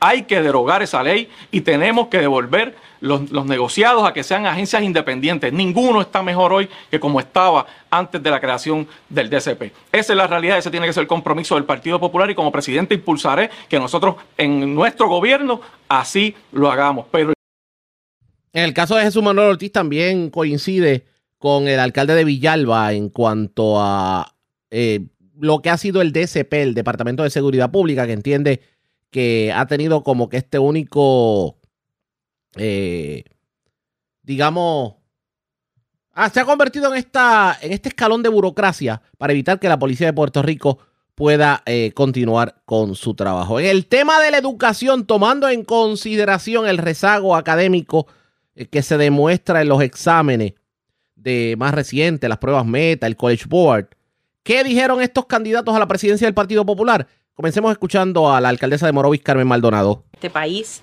con la situación de la pobreza extrema que vive Puerto Rico, tiene que ver con la situación del tema de la educación en Puerto Rico. Estamos atravesando momentos muy difíciles, donde hemos visto que la deserción escolar en los últimos años ha aumentado significativamente dentro del sistema educativo del país. Definitivamente tenemos que realizar cambios inmediatos y urgentes como Partido Popular. Tenemos que presentar propuestas. En este último estudio que realizó el doctor José Caraballo Cueto, especificaba que sobre 33 mil estudiantes en los pasados años, luego de los terremotos del huracán María y de la pandemia, abandonaron las escuelas. La mayoría de estos personas eh, de estresa pobreza extrema eh, de igual manera, son estudiantes que son y pertenecen al, área de educación especial. Bien, bien triste lo que estamos viviendo nosotros como país. Estamos hablando de que 95 escuelas pudieran llenarse con esos 33 mil estudiantes a razón de 355 estudiantes por escuela. Es muy significativo lo que estamos nosotros viviendo y sufriendo con el sistema educativo actual que este gobierno lamentablemente no ha podido, que ha trascendido en los arrestos de Julia Kelleher, como lo vimos nosotros, y demás representantes que han estado en el Departamento de Educación que lamentablemente lo utilizan como un ente político, realmente haciendo nombramientos incorrectos, nombramientos indebidos, cambiando personas que hacen cosas o se le han imputado eh, muchas sanciones indebidas en otras agencias que las han llevado al Departamento de Educación. Urge que el Partido Popular Democrático presente propuestas concretas, propuestas, propuestas que verdaderamente vengan a cambiar significativamente el sistema educativo del país. Eso dijo Carmen Maldonado sobre el tema de la educación. Jesús Manuel Ortiz ¿Qué dijo sobre este tema? Vamos a escuchar. El llamado a defender la integridad y los recursos y la función social que rinde la Universidad de Puerto Rico. Así que como parte del plan de gobierno del Partido Popular tiene que estar incluida el fortalecimiento de la universidad para que ese instrumento social pueda servir de oportunidades para mucha gente y de desarrollo económico y para mejorar nuestra educación. En cuanto al sistema, eh, tiene un presupuesto de más de 3 mil millones, no es un tema de dinero, es un tema de estructura y yo lo veo de dos maneras. Tenemos que impulsar desde el Partido Popular una reforma de currículo para para tener un sistema que prepare a nuestros estudiantes para los trabajos del futuro. Eso no sucede hoy y esa responsabilidad para eso está el Partido Popular, para hacerlo y como parte del plan de gobierno institucional que yo les voy, que ya yo les presenté a ustedes y que vamos a trabajar en conjunto todos los integrantes del Partido Popular, esa es una de las direcciones. El segundo tema es el asunto administrativo del departamento. Por más que hayan eliminado escuelas, por más que hay menos estudiantes, el dinero sigue sin llegar a, los salones de clase. El sistema de educación especial necesita recursos, necesita atención y por eso yo he sido consistente en solicitar y en, legislar y en poder eh, ver el problema del tema de los T1 y el sistema de educación especial que tiene y requiere mucho trabajo que hacer. Pero tenemos que mirar el tema administrativo del departamento para que ese dinero que, hay, porque el tema no es de dinero, pueda llegar a las escuelas y a mejorar nuestro sistema de educación. Como dije al principio, toda nuestra economía, la criminalidad, tienen y están íntimamente relacionados con la educación. En el caso de Jesús Manuel Ortiz, él insiste en que el dinero del Departamento de Educación no está llegando a las escuelas y ve la relación entre la educación y la criminalidad. ¿Qué dijo el alcalde de Villalba sobre este tema? Vamos a escuchar. En estos momentos estudian en la escuela pública. O sea que no, es bien fácil decir que queremos ayudar a resolver el tema de la educación, pero que ni sus hijos, ni la persona que te hable, haya estudiado en escuela pública. Este servidor sufre en estos momentos como padre de dos niñas una educación especial, el rezago académico, el problema serio que tienen los estudiantes y las escuelas particularmente de no recibir los presupuestos, a los directores que se le engaña con presupuestos inflados y que al final del camino no llegan los recursos al salón de clase donde verdaderamente deben llegar.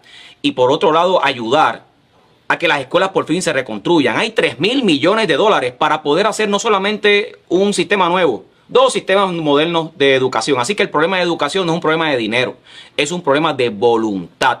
Y aquí hay que también entender, no sé si los compañeros no leyeron la primera plana del Nuevo Día, hay un rezago académico terrible.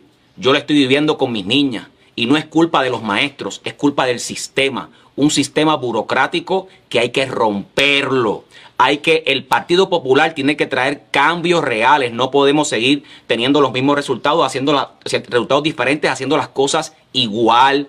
Tenemos que el Partido Popular prometer que va a haber una reforma de descentralizar el Departamento de Educación para poner los recursos realmente en las escuelas y trabajar el tema de rezago académico que parece que para este gobierno no es prioridad. Y en el caso del alcalde de Villalba, pues él insiste en que el dinero tampoco está llegando y que hay que descentralizar el Departamento de Educación y atender de inmediato lo que tiene que ver con el rezago académico. Vamos a escuchar otros temas que tocaron estos tres líderes políticos en este debate que lo auspició el periódico Metro, pero antes hacemos lo siguiente.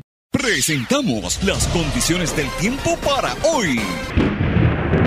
Hoy jueves, se esperan aguaceros sobre el interior y oeste, moviéndose sobre el oeste y noroeste se podrían desarrollar líneas de aguacero sobre la zona metropolitana también.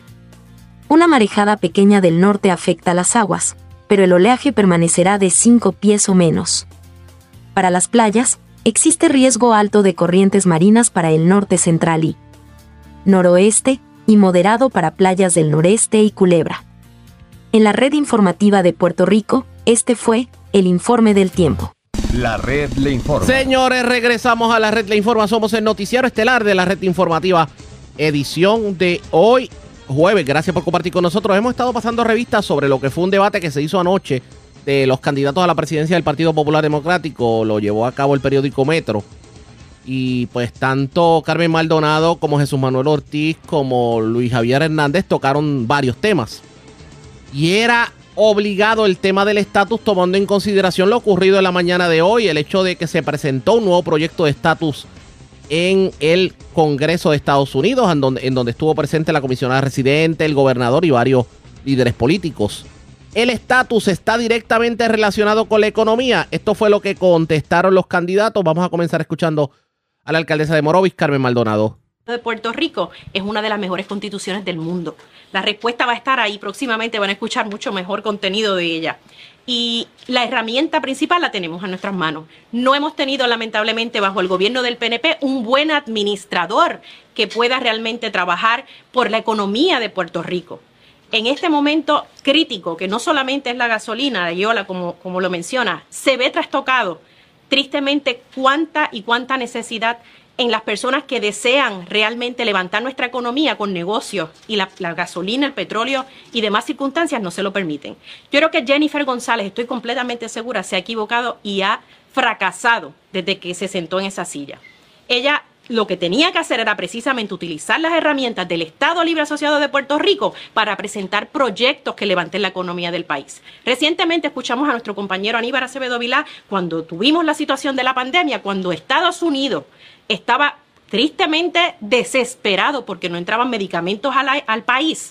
Recuerden ustedes que Aníbal presentó que se retornara nuevamente un proyecto similar a las 936 para traer a Puerto Rico industrias nuevas, industrias de medicamentos que Puerto Rico sí lo puede hacer, que puede ayudar y ser una mano amiga. Yo creo que este es el momento más importante. Este es un momento histórico para el Estado Libre Asociado de Puerto Rico y levantarnos nosotros, crecernos como institución algo parecido a las 9.36 puede ser una alternativa, según la alcaldesa de Morovis, Carmen Maldonado.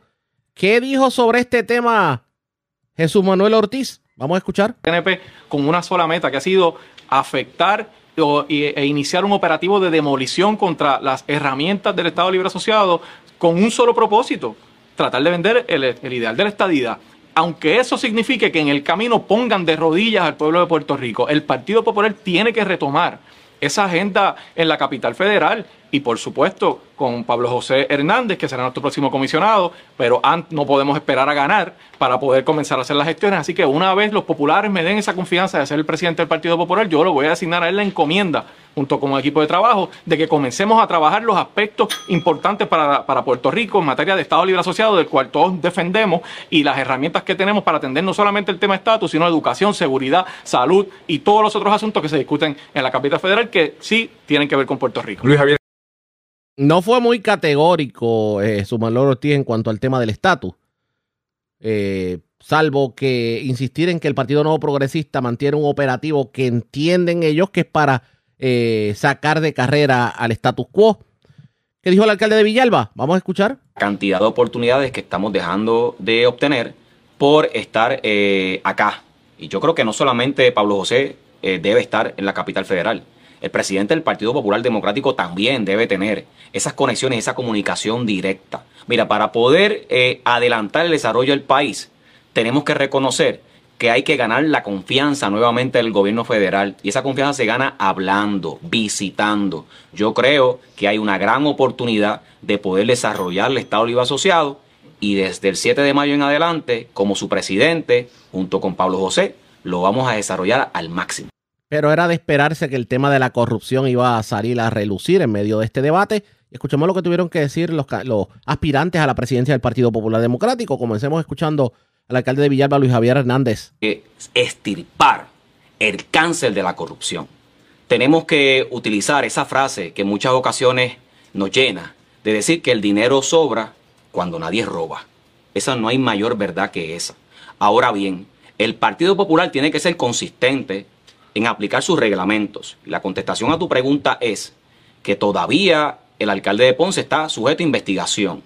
Si culmina esa investigación y procede una radicación de cargo en regla 6 y hay una determinación de causa, automáticamente vamos a cumplir con el reglamento del Partido Popular Democrático. Sí, pediría a cualquier funcionario que sea acusado en regla 6 una suspensión sumaria porque es lo que presenta el reglamento del partido, lo revisamos hace tiempo y todos estuvimos de acuerdo en que esas fueran las reglas de juego. Hay que ser consistente, consistente, pero yo te voy a dar herramientas adicionales que tenemos que comenzar a trabajar con relación a la corrupción, porque más allá de aborrecerla, tenemos que trabajarla. Yo propongo que haya cero impunidad, tolerancia cero, llamo yo al proyecto. Estos corruptos, como los primos del gobernador, que se hicieron culpables por 4 millones porque los choteó John Blakeman, hay que buscar la manera que devuelvan cada centavo que se robaron. No puede haber impunidad que aquí vengan a declararse con un information en los federales y realmente no devuelvan lo que hay. Lo otro es que tenemos que realmente entender que tanto el FEI como justicia ya se han convertido en un brazo operacional del PNP.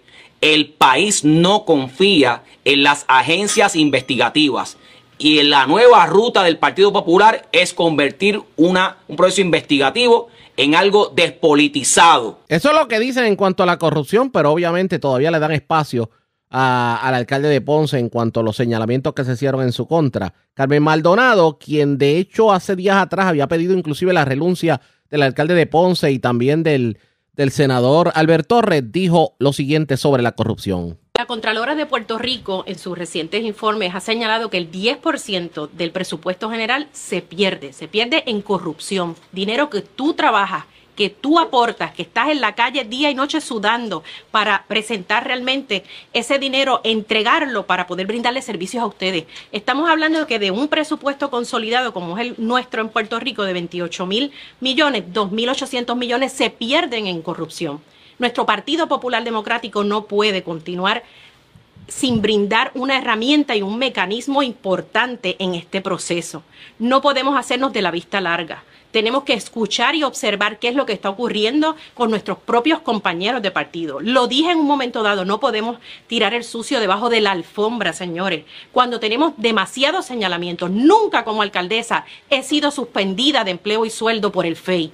Eso es muy importante. Evalúen ustedes, tengan mucho cuidado. Cuando escuchamos situaciones o señalamientos como los que enfrenta ahora el alcalde de Ponce, como lo enfrenta el compañero senador Alberto Torres, que eso ocurrió tan reciente como ayer, y demás compañeros de, nuestra colectividad, tenemos que sentarnos en una mesa y pedirle explicaciones. El partido lleva un nombre muy importante, Partido Popular Democrático. Un Fue más enérgica Carmen Maldonado en cuanto al tema de la corrupción pero ¿qué tuvo que decir Jesús Manuel Ortiz sobre el tema de la corrupción? Escuchemos las he visto en la comisión, he votado a favor de medidas, incluso soy el autor de una de las medidas para controlar las puertas giratorias, para que las personas que trabajan en el gobierno no puedan regresar a cabildear y tengan un periodo de enfriamiento. Eh, soy coautor, junto con el compañero Héctor Ferrer, de un proyecto que se está presentando para poder eh, rehacer todas las agencias de corrupción en Puerto Rico porque son ineficientes y no hacen el trabajo. Trabajamos en la comisión también el, el problema del tema de los cabilderos y los registros de cabilderos. Soy el autor de la medida de transparencia gubernamental que se está procesando y que estamos en conversaciones con, el, compañero presidente de la Asociación de Alcaldes para poder aprobar el proyecto de la transparencia gubernamental y de auditores también en todas las agencias de gobierno. Tenemos que tener las herramientas para que una vez se detecten, se pueda actuar. Una realidad grande que uno tiene que saber. No, muchas veces la gente viene con malas intenciones y nosotros como funcionarios tenemos que estar alertas para que una vez se detecte una actuación irregular de un compañero de partido, de un compañero de agencia, de un compañero de asamblea legislativa, actuar fuerte, sin paños tibios y de manera contundente. Tan pronto esas banderas se levanten, tenemos que actuar. No hay espacio para que no sea así. La única manera de ganarnos la confianza de la gente es que de verdad se tomen acciones cuando hay que tomarlas. Eso es lo que opinan los tres aspirantes a la presidencia del Partido Popular Democrático. Aquel que sea elector del Partido Popular o delegado del Partido Popular Democrático, pues tendrá que analizar obviamente lo que dice cada uno de los aspirantes y tomar una decisión el próximo 7 de mayo. En cuanto a los que no son populares, pues por lo menos tienen una idea de lo que piensa la oposición política y lo que pudiera estar haciendo a partir del 7 de mayo en cuanto a propuestas en dicha colectividad. ¿Qué terminará ocurriendo? Ustedes pendientes a la red informativa. Señores, vamos a cambiar de tema porque se quedaron vestidos y alborotados y hablamos de la compañía Genera Puerto Rico, quien en medio de sus pedidos de presupuesto para el próximo año fiscal pidió el que se le diera el manejo de las, de las hidroeléctricas, en este caso Dos Bocas, eh, Toro Negro, Luquetti, eh, Oaxaca, Bonillas, etcétera, etcétera, etcétera. Pero el presidente de la Autoridad de Alianzas Público-Privadas le dio un no rotundo. De hecho, indicó Fermín Fontanés, y voy a citar expresiones, se rechazó por completo. Esa propuesta estuvo fuera de lugar, en contra de los procesos, en contra de la ley y atrasó el proceso definitivamente. No era el momento para atender algo de ese tipo. De paso, rechazó eh, Fermín Fontanés que se vaya a emitir algún tipo de sanción precisamente por lo que hizo Genera Puerto Rico. Para el que no lo recuerda, Genera Puerto Rico, pues es la compañía que oficializó un contrato el 25 de enero de este año para manejar las centrales generatrices de la Autoridad de Energía Eléctrica, efectivo el primero de julio. Y como parte del proceso de transición de poco más de cinco meses, Genera Puerto Rico estuvo recibiendo 15 millones de dólares y una vez comience operaciones, lo que está previsto para este primero de julio, el gobierno le pagará 22 millones, pero puede recibir bonos por ahorro en compra de combustible ascendentes hasta 100 millones de dólares. Ahora bien, ¿qué terminará pasando con todo esto? Por lo menos lo que tiene que ver con las hidroeléctricas se quedan en poder del gobierno bajo la autoridad de acueductos y alcantarillados o lo que vaya a ocurrir en el futuro con los proyectos propuestos como el Consorcio Energético de la Montaña para manejar Toro Negro o la Cooperativa Energética para manejar Dos Bocas en Utuado. ¿Qué va a ocurrir pendientes a la red informativa? La red le informa. Vamos a una pausa cuando regresemos más noticias del ámbito policíaco y también, señores, los laboratorios clínicos demandaron al gobierno. Les contamos luego de la pausa en esta edición de hoy jueves del Noticiero Estelar de la red informativa. La red le informa. Señores, regresamos a la red le informa, el noticiero estelar de la red informativa, edición de hoy jueves. Gracias por compartir con nosotros. Vamos a más noticias del ámbito policiaco. Vamos al este de Puerto Rico. Tremendo susto pasó una persona. Esto mientras transitaba por la carretera 982. Esto es la entrada del barrio de Majagua en Fajardo. Aparentemente, pues cuando se detuvo, de momento le apuntaron con un rifle y le quitaron el vehículo. Además, se llevaron una pistola y otras pertenencias de un vehículo. Este vehículo estaba estacionado en la carretera 3, específicamente en el estacionamiento de la farmacia Walgreens de Luquillo. Es Melvin Sánchez, oficial de prensa de la policía en Fajardo, quien nos trae detalles en vivo. Saludos, buenas tardes. Buenas tardes, Arriaga. Tenemos que agentes adscritos al distrito de Luquillo investigaron preliminarmente una querella de objetos extraídos del interior de un vehículo de motor reportada en horas de la tarde de ayer miércoles en hecho ocurrido en la carretera 3 frente a la farmacia Walgreens en Luquillo. Según informó el querellante, que alguien logró acceso al interior de su vehículo Ford Transit color blanco año 2020, apropiándose de una cartera tipo Fanny Pack, la cual contenía en su interior una pistola Glock modelo 43X color negra y calibre 9 milímetros. El caso fue referido a la División de Propiedad del Cuerpo de Investigación Criminal de Fajardo, quienes continúan con la investigación. También tenemos que un carjacking se reportó en horas de la noche de ayer en la carretera 982, entrada del barrio de Majagua del municipio de Fajardo. Según informó el querellante, que un vehículo que lo seguía le pasó por su lado derecho y un individuo desde el asiento posterior le apuntó con un rifle, ordenándole que se detuviera. Posteriormente, cuatro individuos portando armas de fuego se le acercaron y mediante amenaza e intimidación lo despojaron de su vehículo Toyota modelo Corolla del año 2021 color azul. Relacionado con estos hechos, el perjudicado resultó ileso y los individuos se marcharon del lugar hacia un rumbo desconocido. Agentes adscritos a la División de Robo del Cuerpo de Investigación Criminal de Fajardo continúan con la investigación. Eso es todo lo que tenemos por el momento en esta área Fajardo. Gracias por la información. Buenas tardes. Buenas tardes, Ariaga. Gracias, era Melvin Sánchez, oficial de prensa de la policía en Fajardo de la zona noreste, vamos a la zona centro-oriental de Puerto Rico, porque las autoridades arrestaron a una persona en Caguas sospechoso de varios asesinatos. Y es Kenny Ojeda, oficial de prensa de la policía, quien nos trae detalles en vivo. Saludos, buenas tardes. Buenas tardes para todos. Agentes del negociado de la Policía de Puerto Rico, adscritos a la División de Inteligencia y Arrestos Especiales de Caguas, arrestaron a un hombre en hechos ocurridos en la calle 86 final del barrio La Barra, en Caguas. Según la información suministrada, allí se arrestó a Pedro Soto Carrasquillo, quien es sospechoso de varios asesinatos. Soto Carrasquillo poseía una sentencia por los delitos al artículo 3.23 de la Ley 22 por uso ilegal de licencia de conducir y penalidades y por violación al artículo 4 de la Ley 253 por manejar o conducir su vehículo por las vías públicas sin previamente haber adquirido el seguro de responsabilidad obligatorio. Este caso será llegado al Tribunal de Caguas para el diligenciamiento de la orden de arresto. El agente Luis Ortiz diligenció la orden junto al coordinador de inteligencia y arrestos, el teniente Víctor Pérez Figueroa. Gracias por la información. Buenas tardes. Buenas tardes. Gracias, era Kenny Ojeda, oficial de prensa de la policía en Caguas. De hecho, nos quedamos en la zona centro-oriental porque la división de drogas de la policía llevaron a cabo un allanamiento en varios sectores de Juncos y arrestaron varias personas. De hecho, uno de ellos fue frente al Wendy's de la carretera 31, el otro fue en el residencial Antulio López en Juncos. Arrestaron varias personas, entre ellos menores de edad, y ocuparon gran cantidad de drogas. Iliana Echevarría, oficial de prensa de la policía con detalles. Saludos, buenas tardes. Saludos, muy buenas tardes. Durante la mañana de ayer, miércoles, agentes del negociado de la Policía de Puerto Rico, adscritos a la División de Drogas Caguas, con la cooperación de la Unidad KM, la División de Arrestos Caguas, Servicios Técnicos y la Unidad K9, realizaron un plan de trabajo para luego ejecutar una orden de registro y allanamiento en varios lugares del municipio de Juncos con el siguiente resultado. El primero de estos se realizó en la carretera 31, frente al restaurante de comida rápida Wendy's, donde se arrestó a Julio Hernández Díaz, de 44 años, por destrucción de evidencia. Además, se le ocupó el vehículo Nissan Sentra de color blanco. Por último, en el residencial Antulio López en Juncos, se arrestaron a Zuleika Santos de Rivera, de 31 años, a Beth Carrión Delgado, de 20 años, Luan Endara, de 21 años, Casey Méndez Rivera, de 24 años, y dos menores entre, entre las edades de 15 y 16 años.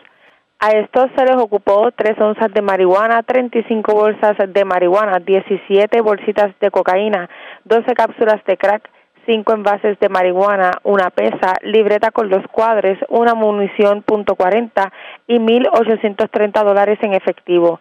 Estos casos se estarán consultando posteriormente para la erradicación de cargos criminales correspondientes. Gracias por la información. Buenas tardes. Buenas tardes. Iliana Echevarría, oficial de prensa de la policía. Señores, cambiamos de tema porque tras la suspensión por parte de la Administración de Seguros de Salud de otra reunión que había sido pautada, pautada para el martes, la Asociación de Laboratorios Clínicos de Puerto Rico se reiteró en que la única opción que les queda para defender los derechos de los pacientes y proveedores es la acción judicial que radicaron el pasado 17 de marzo ante un tribunal en contra de la agencia. Para el que no lo sabía, los laboratorios clínicos demandaron al gobierno de Puerto Rico. En el recurso judicial se informó que la organización exige que esa corporación pública cumpla con su deber ministerial de garantizar a la ciudadanía acceso adecuado a pruebas de laboratorio. De hecho, indicó Wilson López, el presidente de la Asociación de Laboratorios Clínicos de Puerto Rico, y voy a citar de sus expresiones. Es lamentable tener que recurrir al tribunal y al Congreso de Estados Unidos para procurar justicia en favor de nuestros pacientes y proveedores. El gobierno no nos ha dado otra opción, ni el Ejecutivo ni el Legislativo han querido intervenir y resolver definitivamente esta situación. La acción judicial se confirma como alternativa indispensable en contra de ACES, en particular ante la cancelación una vez más de una reunión que luego de cancelaciones previas había quedado pautada para el martes.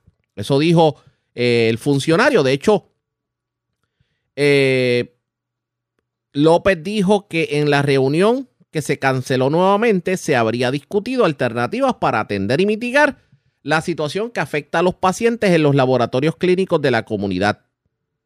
Para que ustedes entiendan cuál es la situación, los planes médicos inclusive lo que están pagando es miseria y hay un sinnúmero de, de análisis clínicos y bacteriológicos que no cubre el plan, sobre todo el plan del gobierno. Y esto ha llevado a los planes médicos, a los, debo decir, a los laboratorios clínicos a caer en lo más profundo. La preocupación de los laboratorios clínicos es que esto va, esto va en contra precisamente de lo que es el cuidado al paciente. Y pues eh, lo que reclaman a través de los tribunales es que pues, se, por lo menos se, se pague lo justo y no y, y, que el criterio de un análisis clínico bacteriológico lo tenga el médico y no esté sujeto a lo que puede ser una negociación económica con la aseguradora, que esto se ha convertido en el cuento de nunca acabar, lo que tiene que ver con, con las aseguradoras del país. ¿Cómo va a terminar todo esto? Ustedes pendientes a la red informativa que nosotros definitivamente le vamos a dar seguimiento a esta situación. Pero hablando precisamente de aseguradoras, Hubo vistas públicas en la Cámara de Representantes en donde se habló del proyecto de la Cámara 1641.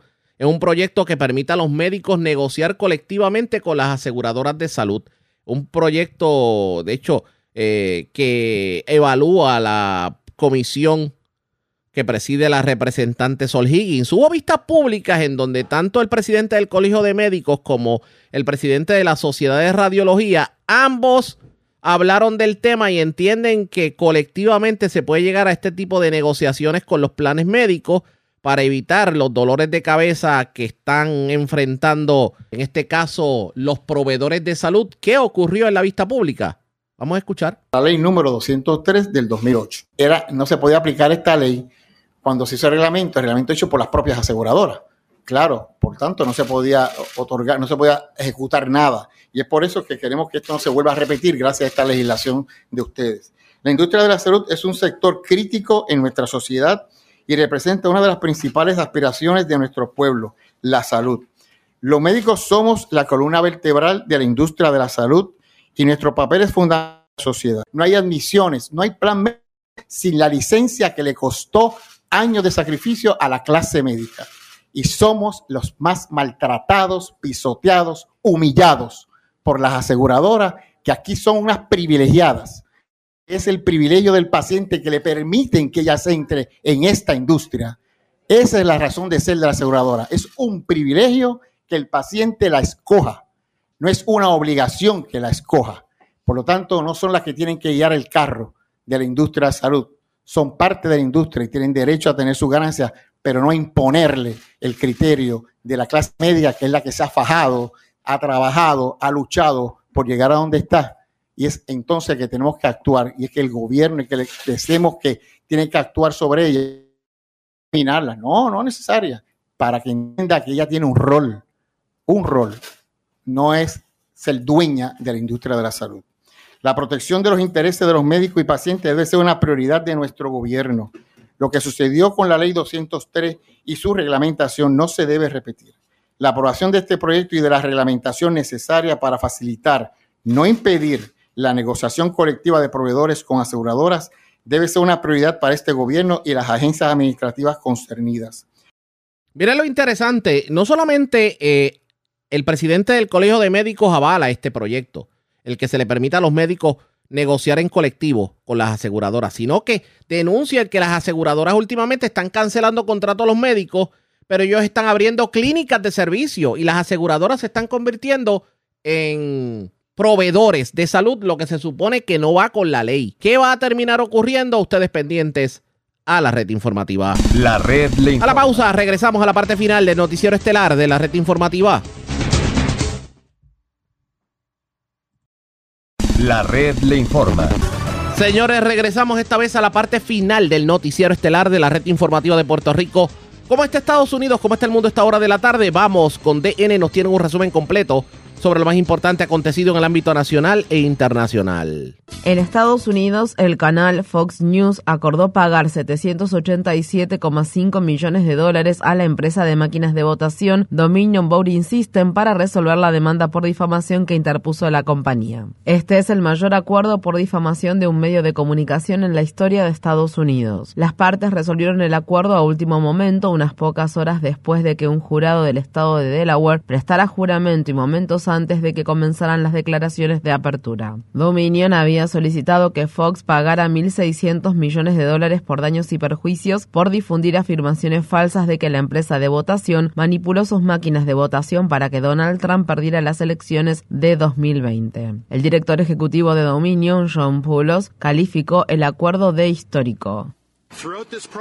A lo largo de este proceso, hemos buscado que el canal Fox News rinda cuentas por sus acciones y creemos que la evidencia que salió a la luz a través de este caso demuestra las consecuencias de difundir mentiras. Es esencial para nuestra democracia que los medios de comunicación difundan información veraz. Como parte del acuerdo, Fox News no está obligado a pedir disculpas ni a admitir que mintieron de manera deliberada a sus televidentes. Además, las estrellas más importantes de la cadena y el presidente de Fox Corporation, Rupert Murdoch, no tendrán que subir al estrado. La evidencia presentada durante el proceso de presentación de pruebas reveló que los presentadores Laura Ingram, Sean Hannity y Tucker Carlson sabían que las afirmaciones de fraude electoral eran falsas Fox aún enfrenta otras demandas por difundir afirmaciones falsas a favor de Trump, incluida una demanda por difamación de 2.700 millones de dólares que interpuso Smartmatic, otra compañía de tecnología especializada en la automatización de procesos electorales. Asimismo, Dominion también demandó a otras cadenas de televisión y socios de Trump de alto perfil, incluidos Rudy Giuliani, Sidney Powell y el director ejecutivo de la compañía MyPillow, Mike Lindell. El alto el fuego de 24 horas que se había acordado llevado en Sudán fracasó ya que el gobierno militar continuó lanzando ataques aéreos el miércoles contra el principal aeropuerto internacional de la ciudad de Jartum en lo que sería el quinto día de combates. En respuesta, el grupo paramilitar, que está conformado por una facción rival del ejército, atacó con disparos los aviones del gobierno militar de Sudán. Hasta el momento se han registrado al menos 185 muertes al tiempo que la ONU advierte que el conflicto ha creado una catástrofe humanitaria. La población civil se ha visto cada vez más privada de los productos básicos como la energía, los alimentos y la atención médica. Estas fueron las palabras expresadas por un activista por los derechos humanos y trabajador humanitario sudanés que huyó de la ciudad capital Jartum. Nadie puede comprar los elementos básicos que necesitan a diario. Los enfrentamientos entre las fracciones militares rivales continúan durante la noche, por lo que no se recomienda salir a comprar lo básico.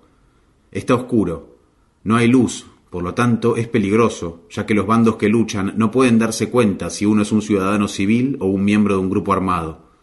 Yo creo que este mes del Ramadán es un infierno para el pueblo de Sudán.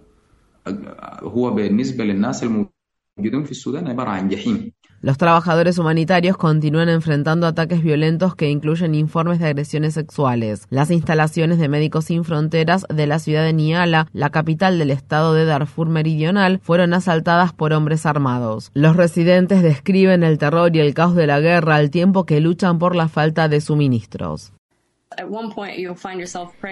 En un momento uno se encuentra orando mucho para salir de esto realmente a salvo y para que el país salga de esto a salvo. Y luego, en otros momentos, uno está demasiado perdido en lo que sucede a su alrededor.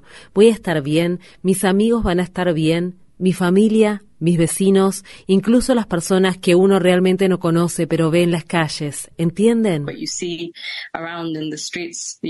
El presidente de Estados Unidos, Joe Biden, firmó una orden ejecutiva el martes mediante la cual ordena a casi todas las agencias federales que implementen nuevas medidas para hacer que el cuidado de menores y ancianos sea más asequible y accesible para la población. La orden tiene como objetivo mejorar el cuidado sin que sea necesario una legislación aprobada por el Congreso ni la destinación de fondos adicionales y tiene lugar después de que Biden no cumplió su promesa de proporcionar educación preescolar universal y de cubrir por completo el cuidado infantil para las familias de bajos ingresos. Biden culpó a los republicanos por seguir impulsando recortes a la financiación de programas sociales, incluso en la disputa en curso sobre el límite de la deuda. Los republicanos del Senado de Estados Unidos impidieron que los demócratas reemplacen temporalmente a Dianne Feinstein en el Comité Judicial del Senado, quien se está recuperando de un herpes zóster. La ausencia prolongada de Feinstein, una senadora demócrata de 89 años que se jubila al final de su mandato actual, ha demorado la confirmación de personas designadas por Biden para ocupar cargos judiciales y ha llevado a algunos miembros de su partido a pedir su renuncia. En Túnez, la policía arrestó al líder de la oposición Rashid Ghanouchi y allanó la sede de su partido en nada en el operativo más reciente contra los críticos del presidente Kais Sayed, quien ha sido acusado de llevar a cabo un golpe de Estado legislativo en 2021 tras destituir al gobierno, declarar su gobierno por decreto y comprometerse a modificar la constitución del país. Estas fueron las palabras expresadas por Ghanouchi solo dos días antes de ser detenido. Sin el partido Enada y sin el Islam político, sin la izquierda ni ninguno de sus componentes, el pronóstico de Túnez es la guerra civil. De hecho, esto es un crimen y por lo tanto no se puede considerar demócratas a quienes recibieron con los brazos abiertos a este golpe de Estado.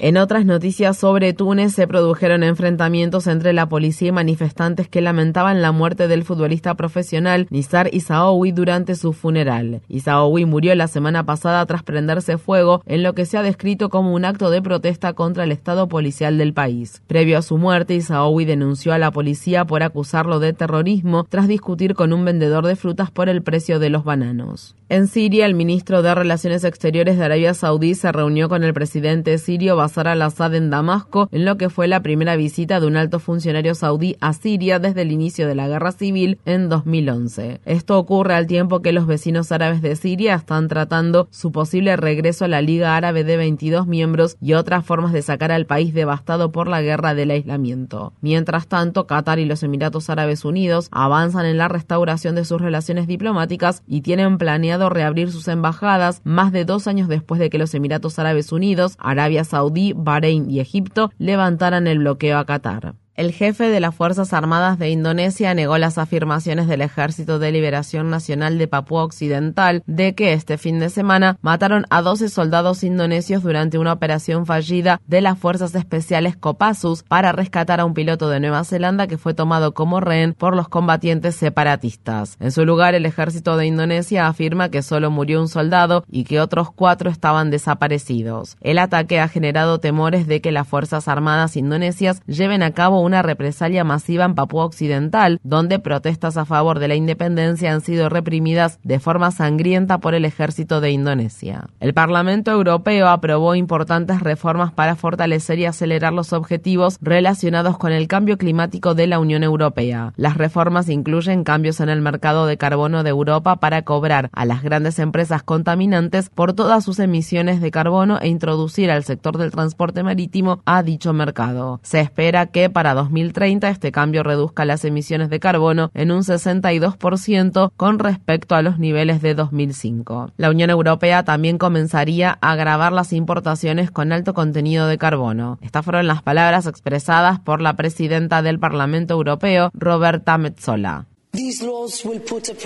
Estas leyes pondrán precio al carbono que producimos y eso significa que las grandes industrias contaminantes tendrán que aumentar sus objetivos de reducción de emisiones de carbono. Estas leyes también le pondrán un precio a los productores de carbono que se encuentran fuera de la Unión Europea, lo que proporcionará igualdad de condiciones para que nuestra industria no quede en desventaja frente a sus competidores externos. Alemania cerró el sábado sus últimos tres reactores nucleares tras décadas de debate y lucha por parte de activistas antinucleares. Estas fueron las palabras expresadas por Jürgen Trittin, un legislador del Partido Verde. La introducción de esta tecnología fue un error histórico y hoy estamos remediando este error. La tan esperada medida constituye solo una victoria parcial para los activistas ambientales, ya que la economía más grande de Europa ha aumentado su producción de carbón para compensar la pérdida de energía nuclear y la crisis energética provocada por la guerra en Ucrania. Los activistas antinucleares también señalaron que todavía no existe un plan definitivo para almacenar todos los residuos nucleares altamente tóxicos de las plantas fuera de servicio de Alemania, los cuales deben almacenarse de forma segura bajo tierra durante un millón de años. En Nueva York, Holtec International, la compañía dueña de la central nuclear de Indian Point, que en la actualidad está fuera de funcionamiento, dijo haber suspendido su plan de verter unos 3,8 millones de litros de agua radiactiva en el río Hudson. El plan provocó la indignación de residentes y ambientalistas de la ciudad, ya que dichas aguas contienen tritio, un subproducto de la fisión nuclear que no se puede filtrar del agua y que ha sido relacionado con el cáncer. En más noticias sobre Nueva York, las organizaciones ambientalistas están criticando a la gobernadora demócrata Kathy Hochul por nominar a Caitlin Halligan para ocupar un puesto vacante del Tribunal de Apelaciones de dicho estado. Halligan representó a la compañía petrolera Chevron al tiempo que presentó cargos de crimen organizado contra el abogado de derechos humanos Steven Donziger, quien demandó exitosamente a Chevron en nombre de las comunidades indígenas amazónicas de Ecuador por contaminar masivamente sus tierras ancestrales con petróleo. En un comunicado, la organización de base Public Power New York dijo, es hora de que Hochul elija un bando. ¿Está del lado de las grandes empresas contaminantes o del lado de las comunidades de Nueva York y el mundo que están a favor de la justicia ambiental? La red le informa. Señores, enganchamos los guantes. Regresamos mañana viernes a la hora acostumbrada cuando nuevamente a través de Cumbre, de Éxitos 1530, de X61 de Radio Grito y de Red 93, que son las emisoras que forman parte de la red informativa. Le vamos a llevar a ustedes el resumen de noticias de mayor credibilidad en el país. Hasta entonces, que la pasen bien.